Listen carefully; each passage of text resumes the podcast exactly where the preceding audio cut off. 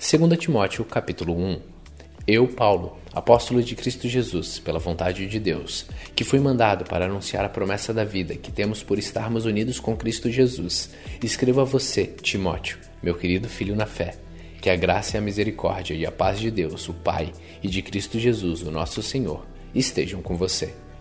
Todas as vezes que lembro de você nas minhas orações de dia e de noite, eu agradeço a Deus a quem sirvo com consciência limpa, como também os meus antepassados serviram. Lembro das suas lágrimas e quero muito ver você outra vez, para que eu possa ficar cheio de alegria. Lembro da sua fé sincera, a mesma fé que sua avó Lloyd e Eunice, sua mãe, tinham. Eu tenho certeza de que é a mesma fé que você tem. Por isso quero que você lembre de conservar vivo o dom de Deus que você recebeu quando coloquei as mãos sobre você, pois o Espírito que Deus nos deu não nos torna medrosos. Pelo contrário, o Espírito nos enche de poder e de amor e nos torna prudentes. Portanto, não se envergonhe de dar o seu testemunho a favor do nosso Senhor, nem se envergonhe de mim que estou na cadeia, porque sou servo dele.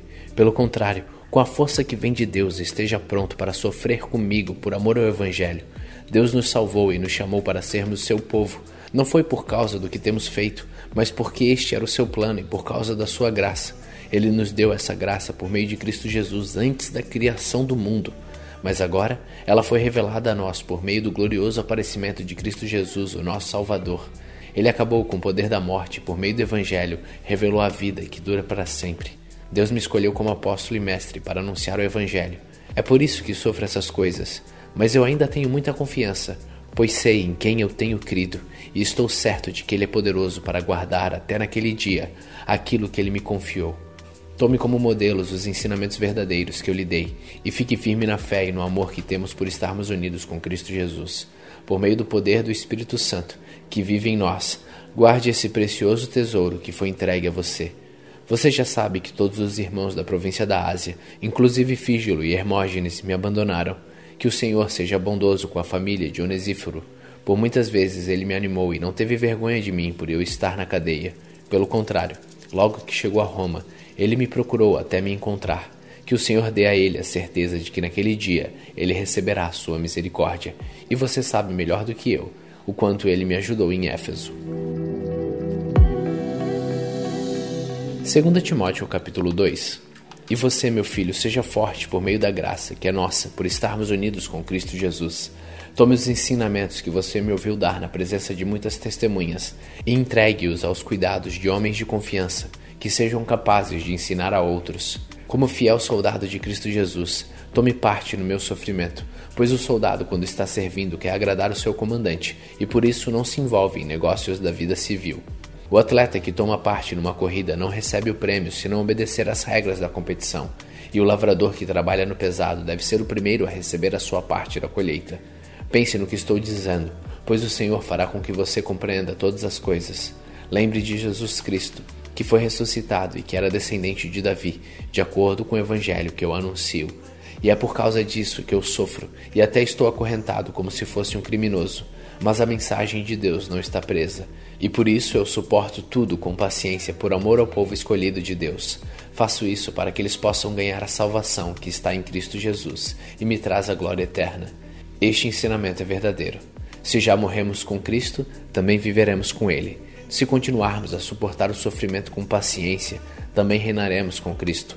Se nós o negarmos, Ele também nos negará. Se não formos fiéis, Cristo continua sendo fiel, pois ele não pode ser falso para si mesmo.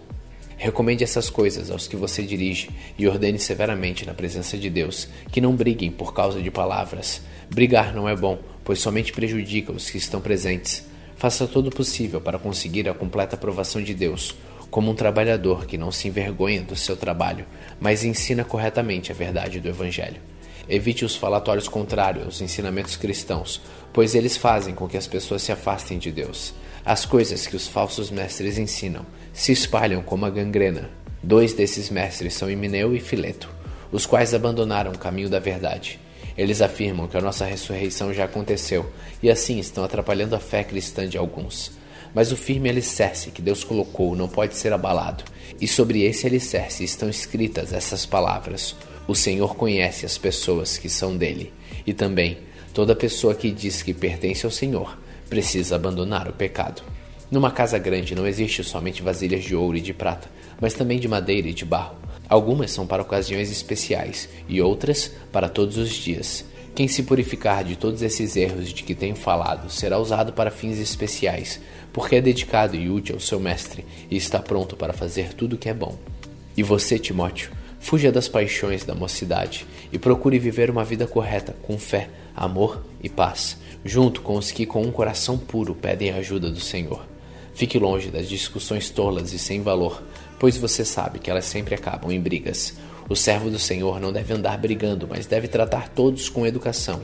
Deve ser um mestre bom e paciente, que corrige com delicadeza aqueles que são contra ele, pois pode ser que Deus dê a eles a oportunidade de se arrependerem e de virem a conhecer a verdade. E assim voltarão ao seu perfeito juízo e escaparão da armadilha do diabo, que os prendeu para fazerem o que ele quer.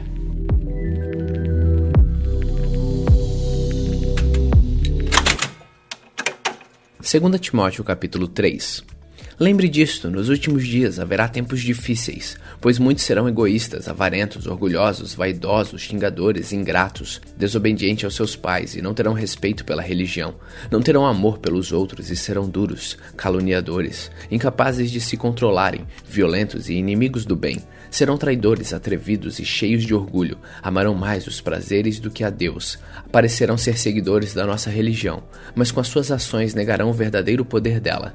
Fique longe dessa gente. Alguns deles entram nas casas e conseguem dominar mulheres fracas, que estão cheias de pecados e que são levados por todo tipo de desejos. São mulheres que estão sempre tentando aprender, mas nunca chegam a conhecer a verdade. Assim como Janes e Jambres foram contra Moisés, assim também esses homens são contra a verdade. Eles perderam o juízo e fracassaram na fé, mas não irão longe, pois todos verão como eles são tolos. Foi isso que aconteceu com Janes e Jambres. Mas você tem seguido os meus ensinamentos, a minha maneira de agir e o propósito que eu tenho na minha vida, e tem seguido também a minha fé, a minha paciência, o meu amor, a minha perseverança, as minhas perseguições e os meus sofrimentos. Você sabe tudo o que me aconteceu nas cidades de Antioquia, de Icônio e de Listra. Que terríveis perseguições eu sofri. Porém, o Senhor me livrou de todas elas. Todos os que querem viver a vida cristã, unidos com Cristo Jesus, serão perseguidos. Porém, as pessoas más e fingidas irão de mal a pior, enganados e sendo enganadas. Quanto a você, continue firme nas verdades que aprendeu e em que creu de todo o coração. Você sabe quem foram seus mestres na fé cristã, e desde menino você conhece as Escrituras sagradas, as quais lhe podem dar sabedoria que leva à salvação, por meio da fé em Cristo Jesus. Pois toda Escritura sagrada é inspirada por Deus e é útil para ensinar a verdade, condenar o erro, corrigir as faltas e ensinar a maneira certa de viver. E isso para que o servo de Deus esteja completamente preparado e pronto para fazer todo tipo de boas ações. 2 Timóteo capítulo 4 Na presença de Deus e de Cristo Jesus, que julgará todos os seres humanos, tanto os que estiverem vivos como os que estiverem mortos, eu ordeno a você, com toda firmeza, o seguinte: por causa da vinda de Cristo e do seu reino, pregue a mensagem e insista em anunciá-la, seja no tempo certo ou não. Procure convencer, repreenda, anime e ensine com toda paciência, pois vai chegar o tempo em que as pessoas não vão dar atenção ao verdadeiro ensinamento, mas seguirão os seus próprios desejos e arranjarão para si mesmas uma porção de mestres que vão dizer a elas o que elas querem ouvir. Essas pessoas deixarão de ouvir a verdade para dar atenção às lendas. Mas você, seja moderado em todas as situações, suporte o sofrimento, faça o trabalho de um pregador do Evangelho e cumpra bem o seu dever de servo de Deus. Quanto a mim, a hora já chegou de eu ser sacrificado e já é tempo de deixar esta vida. Fiz o melhor que pude na corrida, cheguei até o fim, conservei a fé. E agora está me esperando o prêmio da vitória, que é dado para quem vive a vida correta. O prêmio que o Senhor, o justo juiz, me dará naquele dia, e não somente a mim, mas todos os que esperam com amor a sua vinda. Venha me ver logo que puder, pois Demas se apaixonou por este mundo, me abandonou e foi para a cidade de Tessalônica. Crescente foi para a província da Galácia e Tito para a região da Dalmácia. Somente Lucas está comigo. Procure Marcos e traga-o com você, porque ele pode me ajudar no trabalho. Eu mandei Tíquico para a cidade de Éfeso. Quando você vier, traga minha capa e me deixe na cidade de Troade, na casa de Carpo. Traga os livros também, principalmente os de couro. Alexandre, o ferreiro, me prejudicou muito. O senhor lhe dará sua recompensa de acordo com o que ele fez. Tome cuidado com ele, pois combateu com muita violência a nossa mensagem. Na primeira vez que fiz a minha defesa diante das autoridades, ninguém ficou comigo. Todos me abandonaram. Espero que Deus não ponha isso na conta deles. Mas o Senhor ficou comigo. Me deu força para que eu pudesse anunciar a mensagem completa a todos os não-judeus e me livrou de ser condenado à morte. O Senhor me livrará de todo mal e me levará em segurança para seu reino celestial. A ele seja dada a glória para todos sempre. Amém. Saudações a Priscila e ao seu marido Áquila, e também à família de Onesíforo. Erasto ficou na cidade de Corinto, e eu deixei Trófimo na cidade de Mileto, porque ele estava doente. Faço o possível para vir antes do inverno. Os irmãos Eubulo, Pudente, Lino e a irmã Cláudia e todos os outros irmãos mandam saudações. Timóteo, que o Senhor esteja com seu espírito. Que a graça de Deus esteja com vocês. Hoje, terminamos a segunda carta, Timóteo. Continue faminto, continue humilde.